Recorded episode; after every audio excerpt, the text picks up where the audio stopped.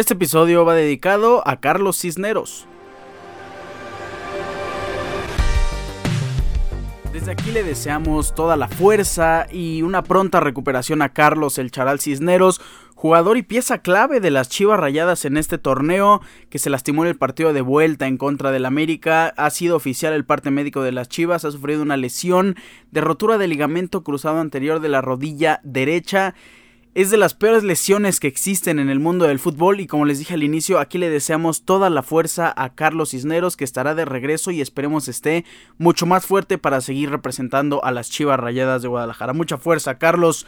¿Cómo están? Hoy es viernes 26 de mayo, un episodio más de su programa Deportes Ricardo Cerón Podcast. Esta es la edición número 215 y tenemos muchas cosas de qué hablar el día de hoy. Para empezar, vamos a hablar de los partidos que tienen que ver este fin de semana. Se define la Bundesliga, yo creo que se define la Ligue 1 de Francia, se define el ascenso a la Premier League, la final del playoff del Championship de la segunda división de Inglaterra con una historia mágica y maravillosa que esperemos el día de mañana culmine de la mejor manera. También vamos a hablar de la Premier League porque se juega la última jornada este domingo 9 y media de la mañana todos los partidos. Ya es campeón Manchester City pero todavía hay varios puestos que se tienen que definir y también el descenso que es muy emocionante. Hablaremos de la Liga MX. La final de ida del clausura 2023 ya se llevó a cabo. Es un partido eh, para muchos aburrido, pero la verdad es que es un partido que se le tienen que estudiar varias cosas y aquí lo vamos a comentar. Y también vamos a hablar del play-in de la Liga MX. En la NFL hablaremos de varias noticias, hablaremos de varios datos, también vamos a hablar de cómo DeAndre Hopkins ahora es agente libre y es uno de los jugadores más cotizados a partir de hoy para cualquiera de los equipos de la NFL y cerraremos con la Fórmula 1, el GP de Mónaco 2023, ya se corrió la práctica 1 y la práctica número 2. Por cierto, también vamos a contestar sus preguntas que nos hicieron el día de ayer amablemente en nuestra cuenta de Instagram. Les agradezco muchísimo por estar aquí escuchando este programa. Comenzamos. Vamos a iniciar hablando de la liga que sorpresivamente es la que nos está dando más atractivo en estas jornadas finales, precisamente en la jornada final de su torneo. Hablamos de la Bundesliga, jornada número 34, donde se puede hacer un hecho histórico el día de mañana a las 7 y media de la mañana, horario de la Ciudad de México. Después de 10 años, por fin podría ganar la liga alguien que no es el Bayern de Múnich. ¿Quién es? Pues el segundo más grande, el Borussia Dortmund puede ser campeón el día de mañana. Marco Royce por fin podría ser campeón con el equipo que tanto ama. Después de haber pasado grandes derrotas, grandes tristezas, después de que pasaron muy buenos jugadores de la talla de Erling Haaland, Usman Dembélé, Jadon Sancho, grandes jugadores que no pudieron conseguir la hazaña. En esta ocasión con una plantilla modesta, como siempre, una plantilla con muchos jugadores jóvenes muy buenos, Slotterberg, Jude Bellingham, de la mano también de Kobel, que es un arquero revelación que está haciendo muy bien las cosas, el Borussia Dortmund puede ser campeón después de 10 campeonatos del Bayern. Que por cierto, si es campeón el Borussia Dortmund, el único jugador que estuvo en el último campeonato y que podría estar en este es Mats Hummels, el defensa central. Todos queremos que el Borussia Dortmund sea campeón. ¿Qué tiene que pasar para que este hecho histórico eh, por fin trascienda y sea oficial, pues el Borussia Dortmund tiene que ganar sí o sí. Si empata y el Bayern gana, olvídense, el Bayern es campeón. ¿Por qué? Porque el Borussia Dortmund tiene 70 puntos y el Bayern tiene 68. Si empata Dortmund llegaría a 71, pero si el Bayern gana, los empataría en puntos. La cosa es que nos vamos a la diferencia de goles, donde Borussia Dortmund tiene 39 y el Bayern de Múnich tiene 53. Así que es obligación es ganar sí o sí para ser campeón de esta temporada 2022-2023 de la Bundesliga para el Borussia Dortmund. Con eso cerramos la liga alemana y vamos a hablar de la Ligue 1 de Francia que también se puede definir, que yo creo que se va a definir y se tiene que definir este fin de semana, el día de mañana para ser exactos, a la una de la tarde. Recordemos que en los partidos de jornadas finales se juegan todos a la misma hora, pues a la una de la tarde Racing de Estrasburgo buscará hacerle la maldad al Paris Saint Germain que si pierde el Paris Saint Germain todavía tiene y existe una ligera posibilidad para mí ya muy complicada, prácticamente imposible, donde el Paris Saint Germain tiene que perder sus dos partidos, Lens tiene que ganar sus dos partidos, pero además Lens tiene que remontar una diferencia de goles de 16 goles, así que es muy muy complicado Paris Saint Germain para empezar creo que va a empatar o va a ganar en contra de Racing de Estrasburgo y va a ser campeón el día de mañana. Lens recibe al Ajaccio, que también es un rival muy, muy fácil, que tiene que ganar Lens, pero Híjole, yo creo que va a ser... Eh, pues no voy a decir inútil porque Lens conseguiría el segundo lugar. Si pierde sus dos partidos, recordemos que Marsella todavía lo puede rebasar, así que Lens tiene que ganar ya sea por el primero o por el segundo lugar, que cualquiera de los dos resultados es un resultadazo para Lens. En la cosa eh, y el tema del descenso, Angers ya descendido, Ajaccio ya descendido, Troyes ya descendido y quien se pelea por ese puesto es Nantes y Auxier. Nantes con 33 puntos y Auxier con 34. Así quedan las cosas en la Ligue 1 de Francia. Nos vamos a hablar del fútbol de Inglaterra, porque se pone muy bueno en las dos divisiones principales de Inglaterra. Tenemos la jornada número 38 el día domingo, el siguiente domingo 28 a las 9 y media de la mañana. Por ahí si todo se da bien en el GP de Mónaco, podríamos inmediatamente terminando Mónaco empezar a ver los partidos de Premier League. Si no, por ahí vamos a tener que sacar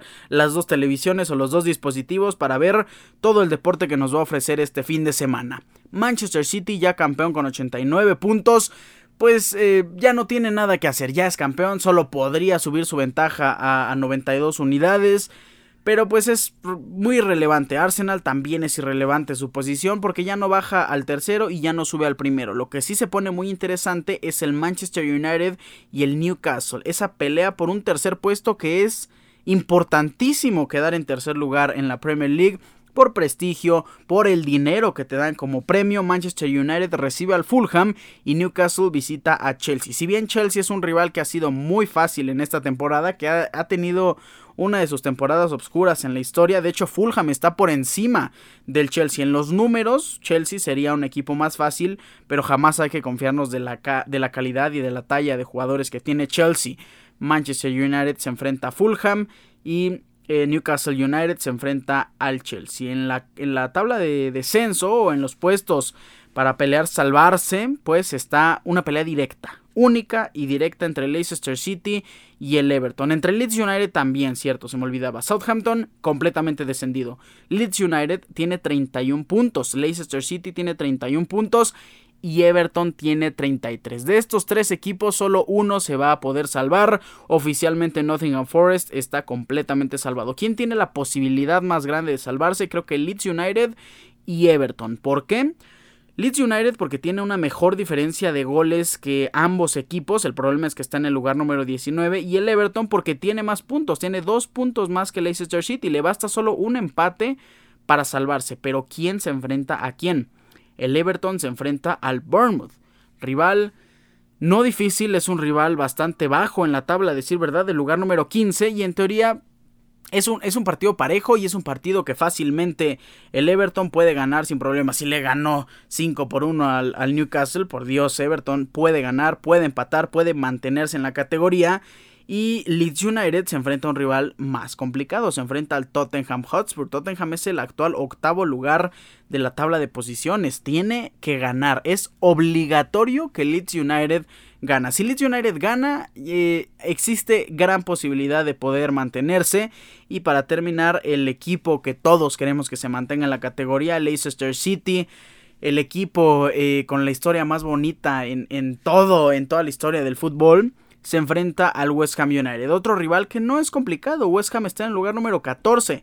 Leicester City tiene que vencer. Leicester City es obligatorio que le gane y obligatorio también que el Everton pierda. Si Leicester City gana y el Everton pierde, eh, lo rebasa. Es obligatorio que el Everton pierda. Pero si el Everton empata, Leicester City tiene menor diferencia de goles y se queda Leicester City en el lugar 18. Ahora, si Leicester City pierde o empata, da igual. Si el Everton empata o pierde y Leeds United gana, los descendidos serían Southampton, Leicester City y el Everton y Leeds se quedaría por diferencia de goles si Everton empata en el lugar número 17 y se salvaría de irse al Championship. Así las cosas en la Premier League, que repito, se jugará la jornada número 38 a las 9 y media de la mañana el siguiente domingo. Y hablando de ascensos y descensos, vamos a hablar del Championship, la segunda división de Inglaterra, porque las cosas están súper emocionantes. Nada más para poner un poco en contexto, los primeros dos clasificados en, en toda la temporada regular clasifican directamente a Primera División, los cuales fueron Burnley y Sheffield United. Se busca entre cuatro equipos el que suba en el tercer lugar. Se lo peleaba Luton Town, Middlesbrough, Coventry City y el Sunderland, que es uno de mis equipos favoritos. Se enfrentan en una especie de playoff, enfrentándose Luton, que es el tercero en contra del sexto, Sunderland y Middlesbrough en contra de Coventry City. Ganó Coventry City y ganó Luton. Este equipo que su estadio solo tiene 10.000 asientos para verlos. Imagínense 10.000 afortunadas personas viendo este partido de su equipo eh, cada 15 días en la Premier League. Pues se enfrenta Luton el día de mañana en contra de Coventry City por este partido. Por el ascenso a la Premier League. A ver, también la historia de Coventry City no es, no es una historia que no queramos ver en Premier League. Es otro equipo que ha logrado subir, que ha logrado ascender poco a poco. Y también sería bello verlos en la Premier League. Pero Luton Town Luton Town es el equipo que todos queremos ver la siguiente temporada en la Premier. Repito, el día de mañana a las 9.45 de la mañana, terminando el partido de los partidos de la Bundesliga, nos vamos a ver el partido de Coventry City en contra de Luton Town, 9.45 de la mañana, horario de la Ciudad de México. Creo que sí tiene muchas posibilidades Luton Town y me encantaría verlo ganar. Con esto cerramos las ligas europeas y los partidos que no se pueden perder este fin de semana en el viejo continente y nos vamos a la Liga MX.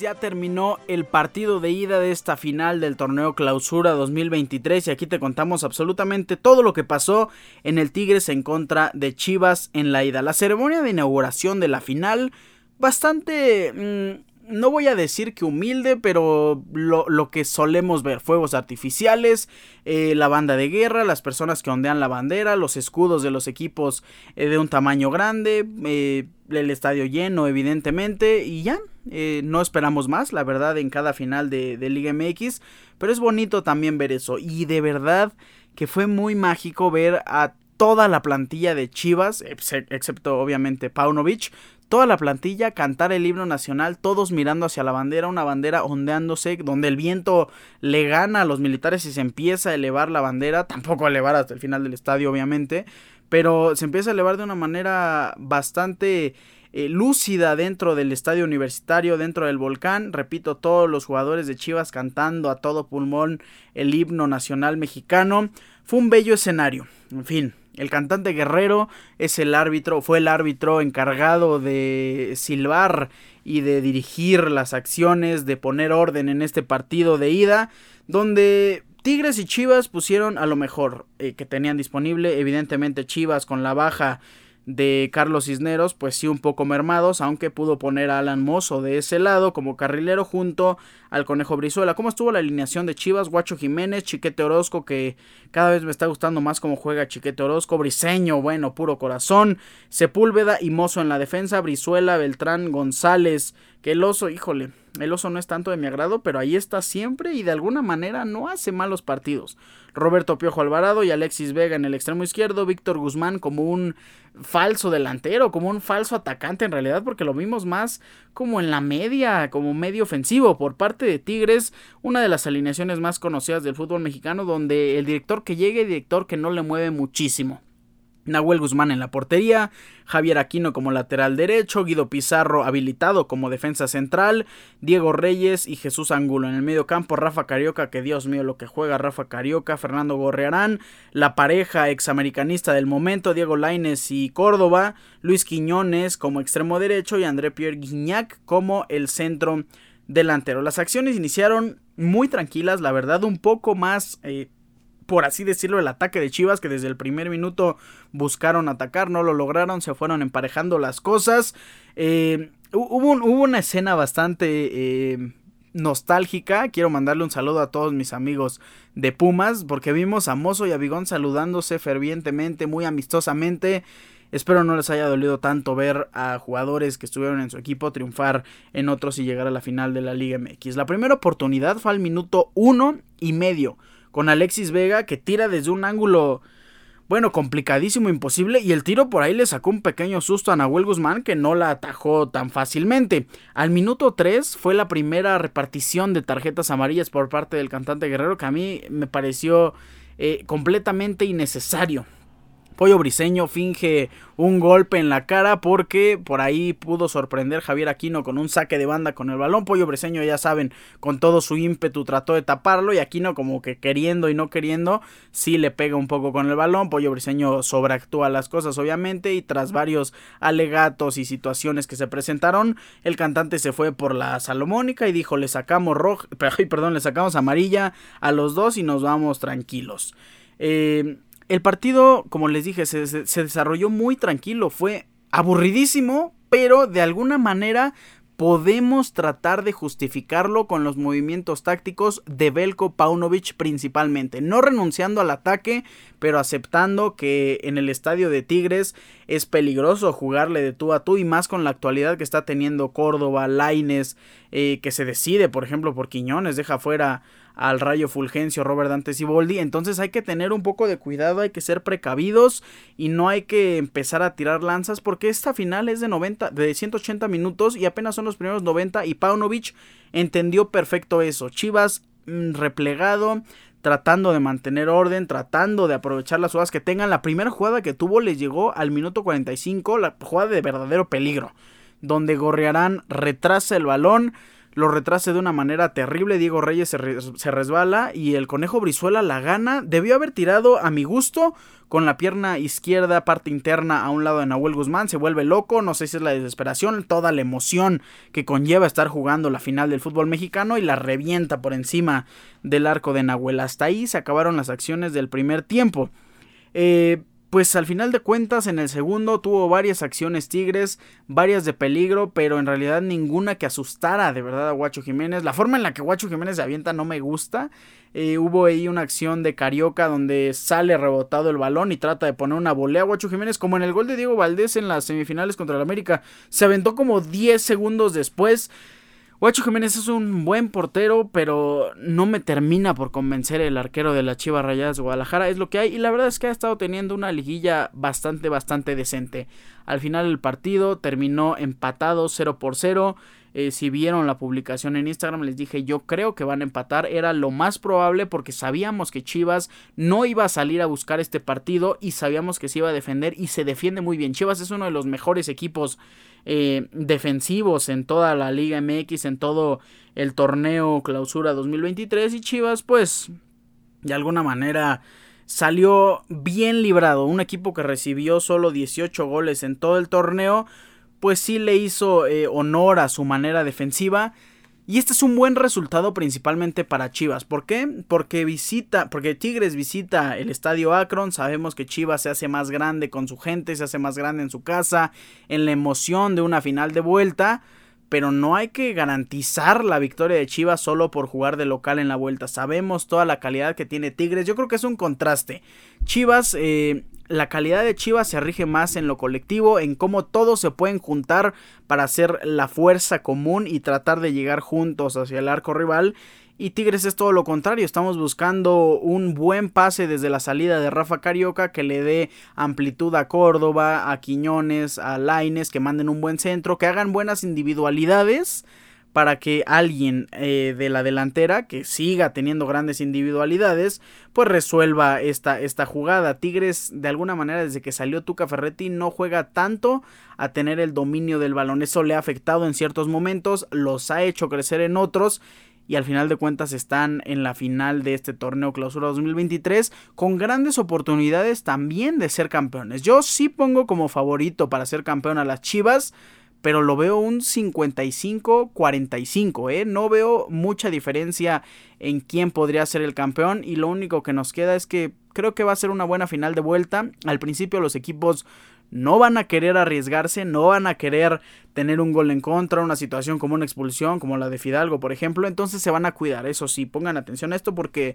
se van a cuidar los equipos. Para aquellos que les encantan las apuestas, yo estoy eh, prácticamente seguro de que no va a haber muchas acciones en el primer tiempo y terminando el primer tiempo se van a ir 0-0, eso sí se los puedo casi asegurar y me estoy arriesgando bastante en asegurar una predicción así. ¿Cómo están los antecedentes?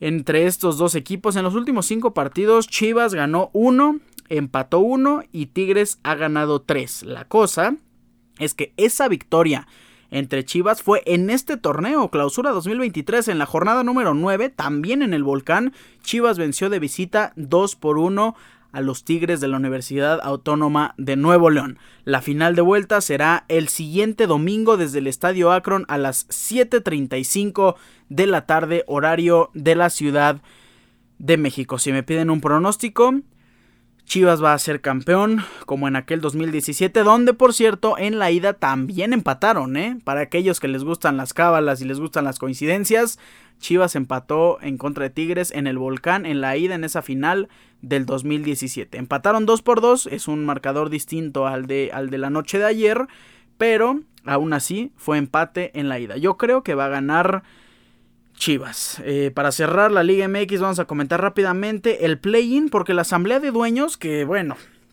tuvieron que hablar de muchas cosas y no hablaron absolutamente casi de nada. La asamblea de dueños canceló el repechaje. Hasta ahí vamos perfectamente. Pero la Liga MX después anunció que habrá una nueva manera de jugar eh, una previa eliminación de cara a la liguilla del torneo. Estilo NBA. Y eso es bueno en la NBA, pero no es para nada bueno en la Liga MX. No me gusta este formato que es conocido como play-in. Se los voy a explicar. Los primeros seis clasificados eh, dentro de los ocho originales de la liguilla clasificarán directo. Del 7 al 10 van a jugar este torneo que se llama play-in. ¿A qué me refiero? Se enfrentará el número 7 contra el número 8. El ganador clasifica directo a la liguilla como número 7. El 9 y el 10 clasificados jugarán entre ellos. El ganador que gane este, esta especie de mini repechaje se va a enfrentar contra el que pierda del partido 7 y 8, de, los rivales eh, clasificados 7 y 8, por el boleto a la liguilla como el clasificado número 8. Para empezar, no me gusta que clasifiquen 10 equipos porque ya es mayoría en la liga. Se supone que 8 está perfecto porque 10 se quedan fuera y sí evita la mediocridad del torneo regular, pero en fin. Eh, al parecer la decisión está tomada y no le importa eh, a la junta de dueños todo lo que piense el país. Eh, para recapitular, por, si no me entendieron bien, clasifican 6 directos, se enfrenta el 7 y el 8 y el que gana se queda en el lugar número 7. El 9 y el 10 se enfrenta y el que gana enfrenta al que pierda de ese partido entre el 7 y el 8 y el que gane de ese encuentro será el clasificado número 8. En los juegos de play-in, el local será el club que haya hecho más puntos en la tabla, obviamente. Repito, no es algo que me guste, no es algo que me atraiga bastante. En la, en la NBA sí es algo que atrae porque de alguna manera hay más paridad en estas ligas únicas eh, de Estados Unidos como la NFL, que también tienen sus partidos por ahí de reclasificación o tienen equipos que clasifican directo, conocido famosísimamente como los juegos de Wild Card. Y en la NBA también los partidos son muy parejos y cualquiera puede ganar. De hecho, en esta última edición de playoffs nunca había ganado el número 10 y por fin ganó por primera vez en, la historia de, de este torneo y de esta modalidad.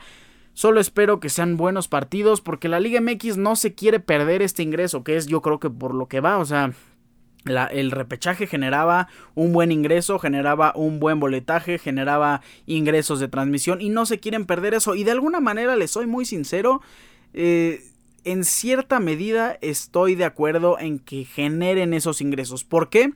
Porque la gente no va a entrar al estadio en las semifinales, en los cuartos, si el boleto es caro, como en teoría pasa, por ejemplo, en Europa. Sabemos que no es el mismo nivel, estoy completamente de acuerdo en eso, pero también no es la misma afición que es fiel. Por ejemplo, en Argentina el nivel es peor que en la Liga MX y el estadio de River está lleno semana tras semana sin que sean finales.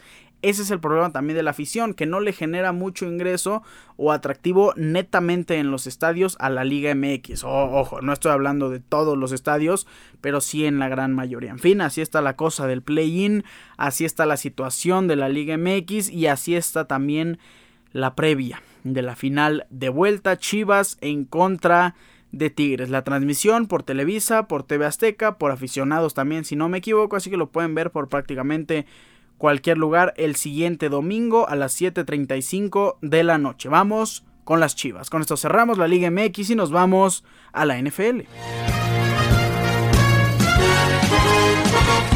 Hay pocas noticias en la NFL, pero noticias muy importantes. La primera es que la NFL ha anunciado su eh, expansión global de mercados, el Global Markets Program, que se extenderá por 14 países en absolutamente todo el planeta. Esto es muy atractivo y a qué me refiero con esto. Bueno, los equipos eh, van a ampliar, porque no todos los equipos van a estar en estos 14 países, va a tener eh, cierta cantidad de equipos. Ahorita les voy a decir quiénes y en qué país. Pero, en fin, van a hacer más eventos en ese país, van a visitar los equipos de ese país. Ojo, no estoy diciendo que en partidos oficiales, sino que van a ir eh, las animadoras, alguno que otro jugador, van a crear eventos, van a crear ahí este, activaciones, va a haber más tiendas, más productos, más cosas que crezca el mercado de estos equipos en estos países. En Austria estará presente Kansas City Chiefs, los Patriotas de Nueva Inglaterra y Tampa Bay Buccaneers. Por cierto, se repiten los equipos, ¿eh? no crean que solo es un equipo por país. En Australia estarán Los Ángeles Rams, Philadelphia Eagles, en Brasil va a estar solo Miami Dolphins, en Canadá y esto sí lo lamento bastante, me quiero ir a Canadá, estarán Minnesota Vikings y Seattle Seahawks. En China, Los Ángeles Rams. En Francia, New Orleans Saints. En Alemania estarán los Falcons, las Panteras de Carolina, Kansas City Chiefs, los Patriotas de Nueva Inglaterra y Tampa Bay Buccaneers, que ya lo hemos visto, es un equipo que ama Alemania. En Ghana estarán las Águilas de Filadelfia. En México, que es lo que nos interesa, habrá una expansión de mercado para Arizona Cardinals, Dallas Cowboys, Denver Broncos, los Tejanos de Houston, Kansas City Chiefs, Las Vegas Raiders, los Angeles Rams, Pittsburgh Steelers y yo creo que el equipo más querido en todo México, San Francisco 49ers. En Nueva Zelanda estarán los Ángeles Rams y las Águilas de Filadelfia. En la República de Irlanda estará Jacksonville Jaguars y los Steelers de Pittsburgh. En España, Chicago Bears y Miami Dolphins. En Suiza, Kansas City Chiefs, Patriotas de Nueva Inglaterra y Tampa Bay Buccaneers. En el Reino Unido, Chicago Bears, eh, los Jacksonville Jaguars, que son eh, London Jaguars, Miami Dolphins, Minnesota Vikings, New York Jets, Pittsburgh Steelers y San Francisco 49ers. Esos son los equipos que estarán repartidos a lo largo de estos 14 países y que estarán haciendo crecer su mercado con muchas, muchas cosas en cada uno de estos países. En otras noticias ya se ha anunciado dónde va a ser el Super Bowl del 2026 y el draft del 2026. El draft, perdón, del 2025. El draft del 2025 va a ser en Green Bay. Recordemos que el del 2024 va a ser en, en Detroit. Así que vamos a tener eh, equipos representativos de la división norte de la conferencia eh, nacional. El Super Bowl en 2026 va a ser en San Francisco, en el Levi's Stadium, el Super Bowl número 60. Muy atractivo también ese estadio y muy atractivo obviamente San Francisco.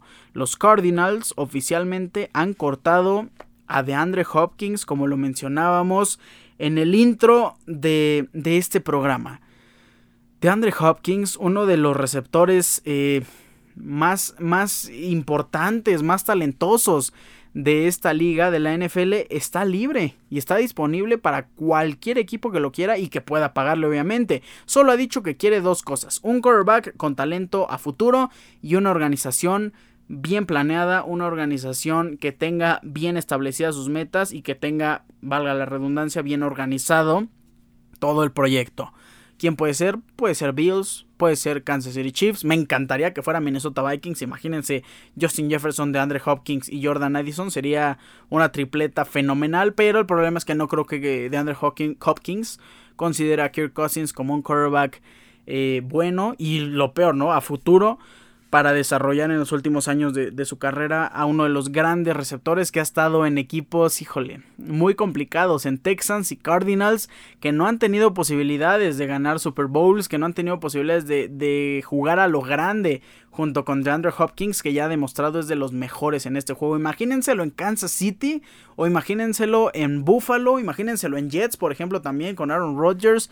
Sería una buena opción. No creo que se vaya a Jets, obviamente, pero por ahí en una de esas hasta con Patrick Mahomes y en una de esas con, con, Josh Allen y lo vuelve una dupla imparable junto a Stephon Diggs. Qué bueno sería eso.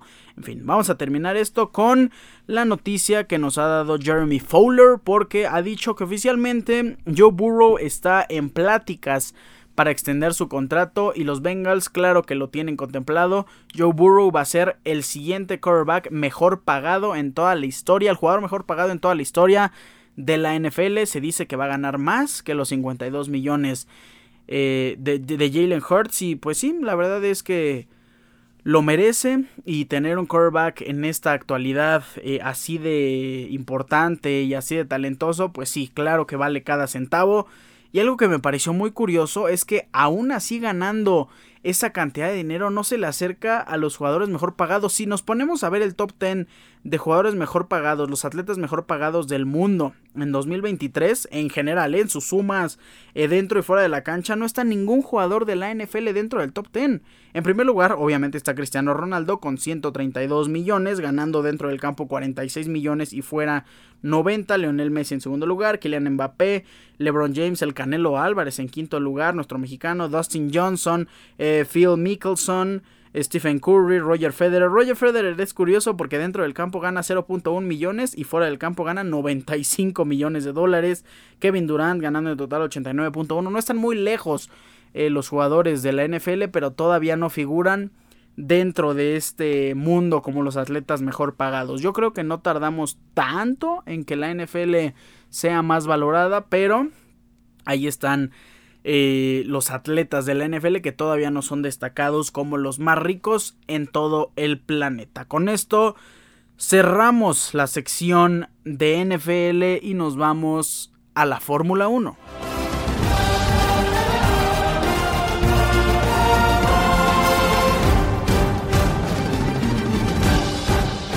Hemos llegado a la sección de Fórmula 1 y ya se corrieron las primeras dos prácticas de esta la joya de la corona del calendario cada año de Fórmula 1. Hablamos del GP de Mónaco en esta su edición 2023. Como les dije, ya se corrió la práctica número, la, práctica número 1, la práctica número 2, con varios accidentes también, eh, por cierto, pero en los resultados, quien hizo la vuelta más rápida en la práctica número uno fue Carlos Sainz, en segundo lugar Alonso, en tercero Hamilton, Checo Pérez terminó en cuarto lugar en esta eh, práctica número uno, solo por delante de Leclerc y Verstappen, bueno, y de todos los demás.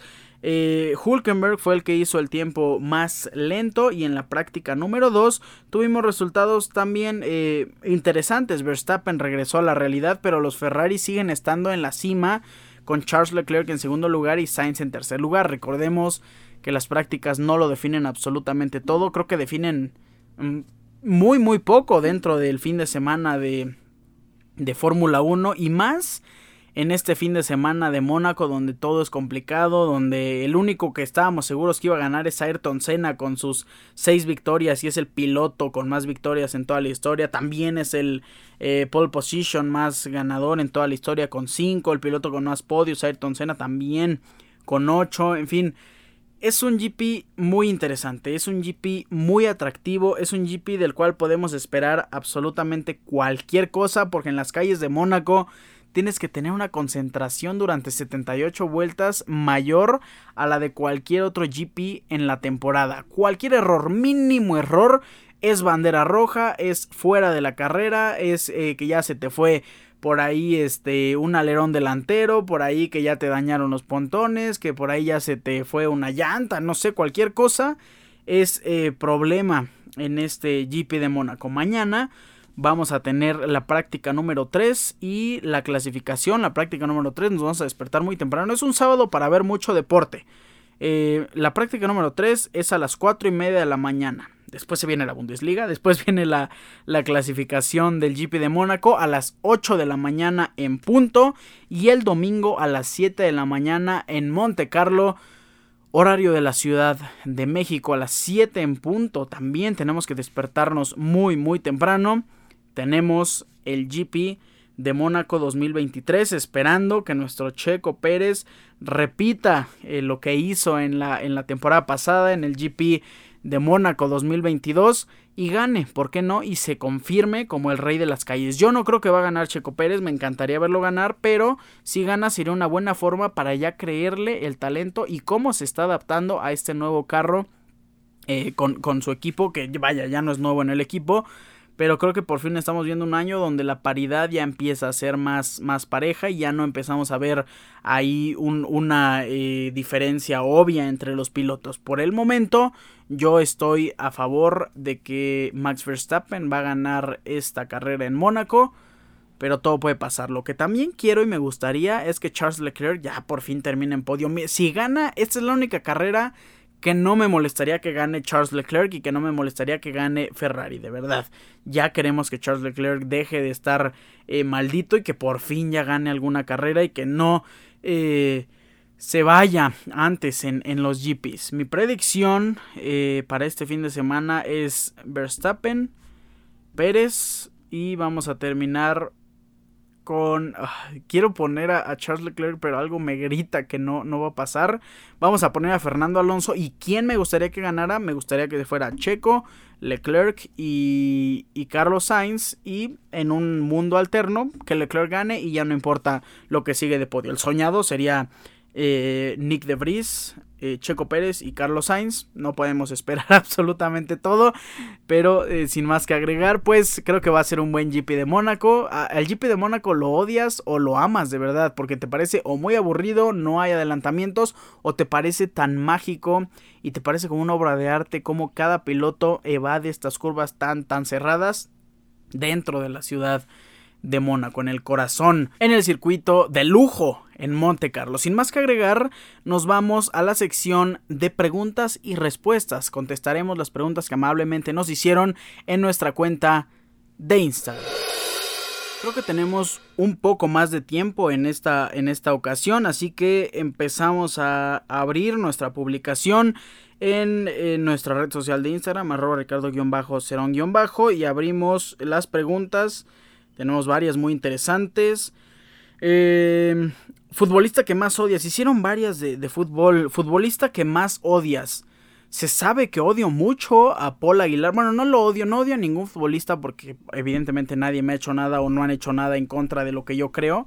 Pero eh, uno de los futbolistas, como futbolista que menos me agradaba o me agrada, era Paul Aguilar por la forma en la que jugaba de una manera tan sucia, en la que no me gustaba cómo eh, le gustaba hacer tiempo, le gustaba engañar al árbitro, le gustaba provocar a los rivales, me parecía muy antideportivo y además lo hizo muchas veces en contra de mi Cruz Azul, entonces Paul Aguilar es uno de los jugadores que, que no me agradan para nada. Y otro que también está a la par de Paul Aguilar yo creo y para muchos mexicanos, así es, es Arjen Robben, el jugador neerlandés que nos quitó la posibilidad de clasificar a un hipotético quinto partido en aquel pasado Mundial de Brasil 2014 con un penal completamente falso, por ahí muy discutible. En una de esas, si nos ponemos a analizarlo muchísimo tiempo, Rafa Márquez podría haberle tocado el pie, pero no, en realidad no, no, no creo que haya sido un penal. Arjen Robben es un jugador que siempre buscó engañar al árbitro, que siempre buscó aventajarse de la posibilidad que es aventarse al suelo y hacer que todo pareciera una falta. Lo vi, estaba viendo un resumen de la final del Mundial eh, entre Países Bajos, precisamente en el Mundial de, de Sudáfrica 2010, si no me equivoco, sí, en el Mundial de 2010, donde Países Bajos se enfrentaba a la selección de España y hubo una jugada donde ya no alcanza el balón, eh, Iker Casillas logra rescatar eh, la esférica y Arjen Robben se levanta, brinca, pero en el momento en el que brinca, su pierna izquierda la baja, se nota como ya existe un oficio y al parecer existe una práctica por parte del delantero para hacerlo a la perfección. Baja su pierna, parece que toca Iker Casillas al jugador cuando en realidad es completamente al revés y se avienta de una manera fenomenal. Es increíble la forma en la que Arjen Robben eh, lograba hacer eso en el fútbol. Afortunadamente para eh, los enemigos de Arjen Robben se creó el VAR y en la actualidad México no hubiera recibido ese penal. Arjen Robben a lo mejor si hubiera sido amonestado en varias ocasiones posiblemente si ya tuviera amarilla o lo ha hecho dos veces expulsado en varios partidos por fingir de esa manera y el VAR le hubiera hecho justicia a las muchas acciones que Arjen Robben hizo en contra de los defensas engañando al árbitro. Por eso me cae muy muy mal Arjen Robben. Es uno de los futbolistas que no diría odiar, pero sí es uno de los futbolistas que no me agrada bastante. Em, ahora sí, mejor 11 histórico de la Liga MX. Híjole, eh, es, lo que, es lo que estábamos comentando la, la semana pasada. Hicimos el 11 histórico de toda la historia del fútbol. Y eh, a ver si no me falla la cabeza, haremos el 11 histórico de la Liga MX. Que también ha habido jugadorazos que han pasado por, por la Liga MX. Muchos que he visto, muchos que he visto en vivo, en directo, muchos que conozco también. Y muchos otros que me han platicado de ellos, que solo he podido ver en videos, pero que aún así son mágicos y son grandísimos jugadores. En la portería, el mejor portero en la historia de Cruz Azul, Miguel Marín, sin duda alguna. Eh, no importa extranjeros, naturalizados, mexicanos, es el mejor 11 que hayan pisado eh, la, Liga MX. Ojo, eh, se me viene a la mente, por ejemplo, eh, Ronaldinho que pisó como tres partidos, pero aún así sería de los más grandes en la historia. Vamos a tratar de analizar esto por lo que hicieron en la Liga MX y no en sus carreras y después pisaron la Liga MX. Si no, Ronaldinho sería nuestro 10 sin duda alguna, pero lo vamos a meter en este 11 histórico. Eh, portero Miguel Marín como lateral izquierdo. Vamos a poner a Ramoncito Morales de las Chivas, que es uno de los jugadores que más me han agradado de las Chivas a lo largo de, toda la historia. Él y el Bofo Bautista, no sé por qué les tengo mucha simpatía. En la defensa central, por cierto, vamos a hacer una formación de 4-2-3-1 o 4-3-3, que es prácticamente lo mismo. En la defensa central, Rafa Márquez, sin duda alguna, por lo que hizo con Atlas, por lo que hizo en el, en el campeonato de, de León. Eh, híjole, es que hay muchos buenos centrales, pero me estoy guiando por todo lo que vi con Pumas. Darío Verón, me gustaría en la central junto con Rafa Márquez como uno de los históricos. Vamos a poner suplentes porque también ha habido muchos jugadores eh, que me agradan. Eh, en la lateral derecha no, no conozco muchos jugadores. En la lateral derecha creo que solo hay un lateral derecho que he escuchado tantos, tantos elogios y si alguien es el mejor lateral derecho de esta Liga MX es el emperador Claudio Suárez, líder también en la selección mexicana. He visto varios videos de él. Muy, muy buen defensa. Eh, en la media, Pavel Pardo me gusta mucho en la media. Eh, acompañándolo, híjole, me gustaría ponerlo un poquito más adelante, pero ya tengo a alguien por delante de los, de los centrocampistas como medio ofensivo y no lo voy a mover. Así que vamos a poner como medio centro a Antonio Nelson Ciña, histórico del Toluca, un jugador también eh, que ha sido grandísimo, naturalizado, muy muy buen referente de los más grandes en la historia del Toluca. Y por delante de ellos Cuauhtémoc Blanco, obviamente lo vamos a poner como media punta o como medio ofensivo, un gran creador, un gran histórico, un gran político también, este en la delantera.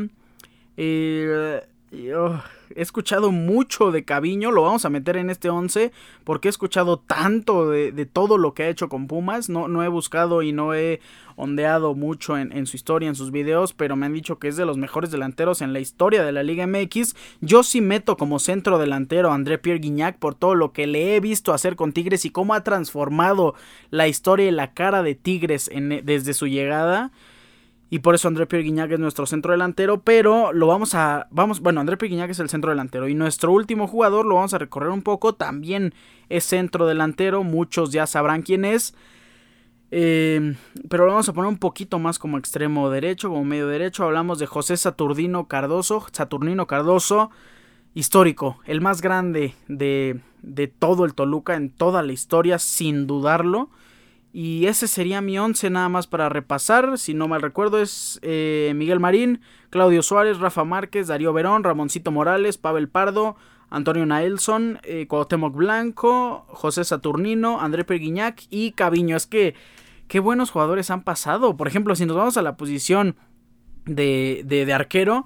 Ahí está Jorge Campos, ahí está Miguel Calero, bueno, Miguel Calero, eh, Héctor Miguel Celada, histórico con, con, las Águilas del América, Osvaldo Sánchez, San Osvaldo, bueno, sí, sí, son grandísimos jugadores y nos vamos a la defensa, se me viene a la cabeza y un niño, porque me tocó verlo de, de niño, a, niño este defensa central de Tigres que hizo grandes, grandes cosas. Hablando del Toluca, nunca voy a olvidar de mis primeros partidos que vi o que recuerdo con, con Toluca, esa gran final en contra de Cruz Azul, como defensa central Paulo da Silva.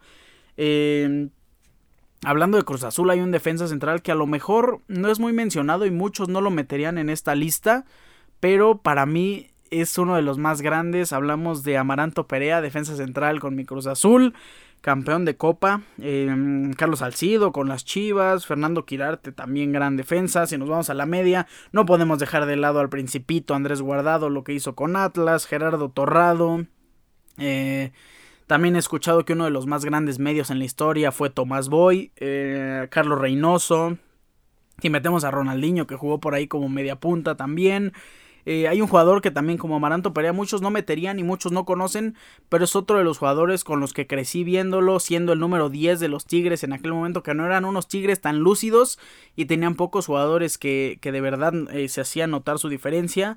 Eh, hablamos de Lucas Lobos, que es uno de los jugadores también que más me ha agradado en esta Liga MX. Y en la delantera, bueno, Hugo Sánchez, eh, Sague, El Matador, Chicharito y para cerrar con broche de oro, Carlos Hermosillo, por ejemplo. Esa sería mi, mi, banca y como director técnico no existe otro director técnico más apto que Nacho Treyes, el mejor de toda la historia, pero en un gran equipo eh, de dirección técnica junto con Manuel Apuente, por ejemplo, o junto con eh, Tuca Ferretti. Yo sí pongo a Tuca Ferretti como uno de los grandes en este, en este, este, en esta historia de, de la Liga MX. Sí, así quedaría mi, mi once de la Liga MX. Vamos a otra pregunta. De cómo la comadre no apoya el deporte. Ah, caray. La comadre. La conade, a lo mejor. Eh, bueno, no la entendí, pero la podemos responder si me la replanteas en el siguiente episodio. Siguiente pregunta. Tire list de quarterbacks para el 2023. Qué buena. Esa es una muy buena pregunta. Voy a tratar de hacerla lo más rápido, pero permítame un segundo porque me voy a apoyar de una imagen de todos los equipos y todas las divisiones. Ya con ver los, los equipos y divisiones de la NFL, ya puedo decirte quiénes van a ser sus quarterbacks en la temporada 2023. Y me voy a apoyar también de una hoja que tengo aquí enfrente. Vamos a poner una S como la estrella, como el superstar. Una A, vamos a ponerlo como en calificaciones de Estados Unidos, la S como el más grande para la temporada 2023, A, B, C, D, yo creo que sí nos alcanza para una D porque son 32 quarterbacks y una F que son los jugadores que pues sí no, no, no veo con posibilidades de casi nada en esta temporada. Para explicarlo en la A, yo creo que es el mejor quarterback que existe hoy en día, la, perdón, la S. En la A son los quarterbacks con gran equipo, con gran potencial y con un talento impresionante. La B son los jugadores que van de camino a ser A y que muchos de ellos pueden ser S. La C son los eh, quarterbacks que podrían ser eh, valiosos, que son pues yo creo que aquí entraría la mayor cantidad de quarterbacks porque yo creo que es la parte mediocre de la NFL buenos, pero que también cometen muchos errores. En la D, muchos quarterbacks que ya pueden ir de salida, que no han demostrado mucho, que no me agradan para la temporada 2023 y como ya les dije en la F, quienes no le veo casi nada de oportunidad. En la S va a ir Patrick Mahomes, obviamente el quarterback de Kansas City Chiefs, porque es el mejor de toda la NFL actualmente. En la A, eh, y Patrick Mahomes se mide solo, es solito en la S. Eh, si estuviera Tom Brady, estaría junto a Tom Brady. En la A, mm, a ver, está la división de los Bills. Claro que vamos a poner a Josh Allen como un quarterback en la A. A Jalen Hurts y a Aaron Rodgers. Yo creo que a ellos los pondría un escaloncito por debajo de Patrick Mahomes. En la B, que son quarterbacks muy buenos y que pueden hacer grandes cosas, que tienen un gran futuro, está Lamar Jackson, más con el contrato que ha firmado y con el equipo que le han llevado.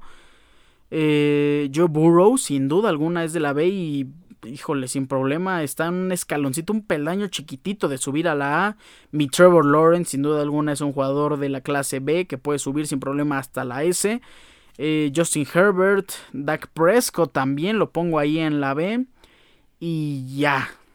Nos vamos a la C, que son jugadores que pueden ser buenos o no pueden ser buenos, pueden hacer una gran temporada o no, son más de este de esta opinión un poco mediocre es Tua, sin duda alguna, Mac Jones, eh, Dishon Watson. Vamos a incluir a los a los quarterbacks novatos sin saber todavía qué pueden hacer. Lo, más lógico sería apartarlos de la lista, que puede ser a CJ Stroud, Bryce Young, Anthony Richardson y Will Levis y decir que vamos a ver qué pasa en siguientes años y darle la oportunidad eh, el beneficio de la duda.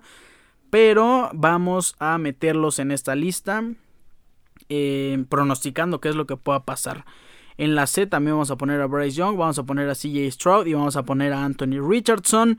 Russell Wilson, que bien pudo ser de la A, ha bajado mucho su nivel y lo ponemos hasta la C.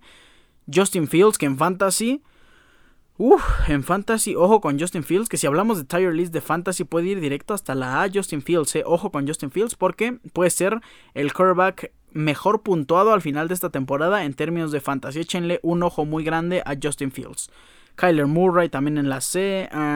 Kirk Cousins en la C. Me encantaría verlo en otro equipo.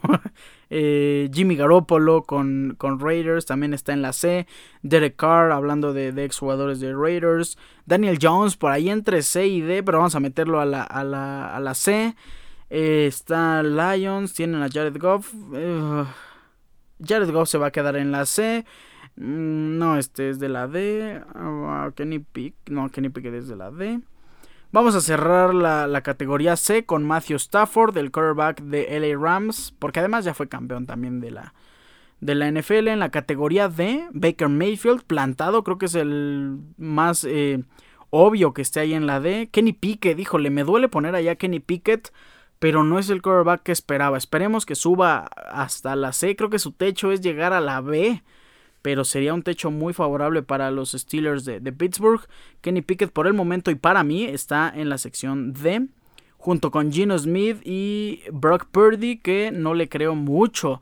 Es un caso similar al de Gino Smith. Brock Purdy y Gino Smith a lo mejor ya pueden ser más estudiados, pero la ventaja de 49ers es que tienen una defensa que le va a dar el balón en muchas ocasiones a Brock Purdy. Y en la F yo no le creo a Will Levis. Eh, sí le creo a Will Levis el talento que pueda tener y el potencial que pueda desarrollar, pero no le creo a Tennessee Titans. Ese es el problema. No le creo a Jordan Love. Sí le creo un poco a Packers, pero no le creo a Jordan Love y creo que él va a ser el jugador que eche un poco a perder la temporada. No es que el siguiente año la lucha por Caleb Williams. Si el equipo que termina primero es un equipo ya con quarterback establecido, hablamos a lo mejor de Panthers, por ejemplo no, la pelea que va a ser por Caleb Williams entre todos los equipos que necesitan quarterback, todos, todos, todos, todos.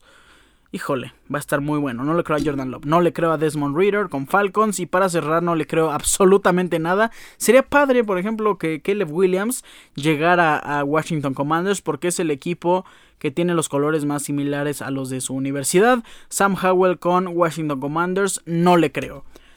Así queda mi tier list eh, con, la estrella, Pat Mahomes, Josh Allen, Jalen Hurts, Aaron Rodgers como los jugadores A, Lamar Jackson, Burrow, Lawrence, Herbert y Dak Prescott como los B, eh, Tua, Mac Jones, Deshaun Watson, Bryce Young, C.J. Stroud, Anthony Richardson, Russell Wilson, Justin Fields, Kyler Murray, Kirk Cousins, Jimmy G, Derek Carr, Daniel Jones, Jared Goff y Matthew Stafford como los jugadores de la clase C.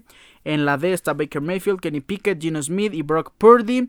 En la F, Will Levis, Jordan Love, Desmond Reader y Sam Howell. Ya llevamos 16 minutos en las preguntas. Qué rápido se pasan cuando son excelentes preguntas. Muchísimas gracias por hacer estas preguntas tan, tan buenas. Eh, una más. Mm, esta me gusta.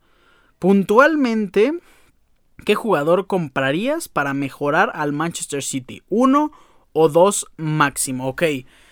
Vamos a analizarlo rápidamente. Compraría de base un lateral. Bueno, si me dejan que regrese yo cancelo eh, del préstamo y no comprar a nadie, me quedo con yo cancelo. Pero vamos a suponer que tenemos que comprar a alguien. No compro a yo cancelo, compro a un lateral.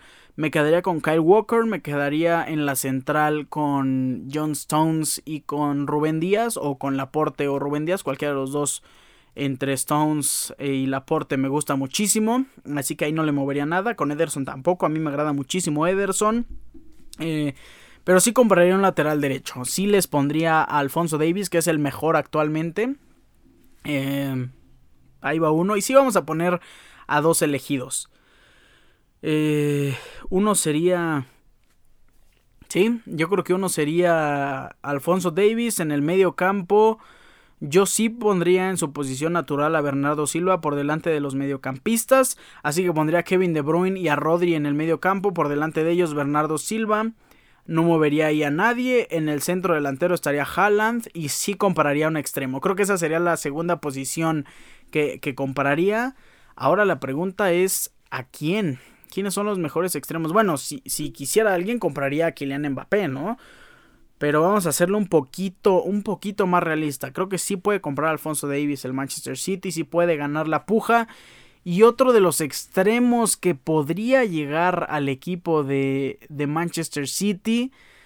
Ah, vamos a aventurarnos por Rafa Leao. Imagínense a Rafa Leao en el Manchester City. Le daría ese dinamismo que le hace falta al día de hoy. Y además si Pep, eh, vamos a llamarlo así, lo educa para que tenga más técnica, sería una plantilla ahora sí completamente invencible. ¿Cuál sería mi 11? Eh, para el Manchester City sería Ederson, Kyle Walker en la lateral derecha, Laporte y Rubén Díaz en la central. Eh, Alfonso Davis en la lateral izquierda. Los tres medios serían Kevin De Bruyne, Rodri y Bernardo Silva. Por el extremo izquierdo, Jack Grealish. Por el centro delantero pondría a Erling Haaland. Y como extremo derecho pondría a Rafa Leao, aunque naturalmente es extremo izquierdo, pero no, si él puede jugar por cualquiera de las dos bandas, ese sería mi 11 y además imagínense el 11 teniendo en la banca a jugadores como Phil Foden, a jugadores como Riyad Mahrez, eh, John Stones, eh, Calvin Phillips, que también no sé por qué se ha bajado tanto Calvin Phillips. En fin, ese serían, esos serían mis dos fichajes para el Manchester City. También esta fue una muy muy buena pregunta, agradezco mucho por hacerla. Y ahora sí ya van 20, minutos, ya vamos a terminar aquí. Porque si no se nos va a alargar muchísimo el programa. Sería padre hacer un programa solo de preguntas y respuestas. Em, con esto cerramos el episodio número 215. Yo les agradezco infinitamente su amable sintonía.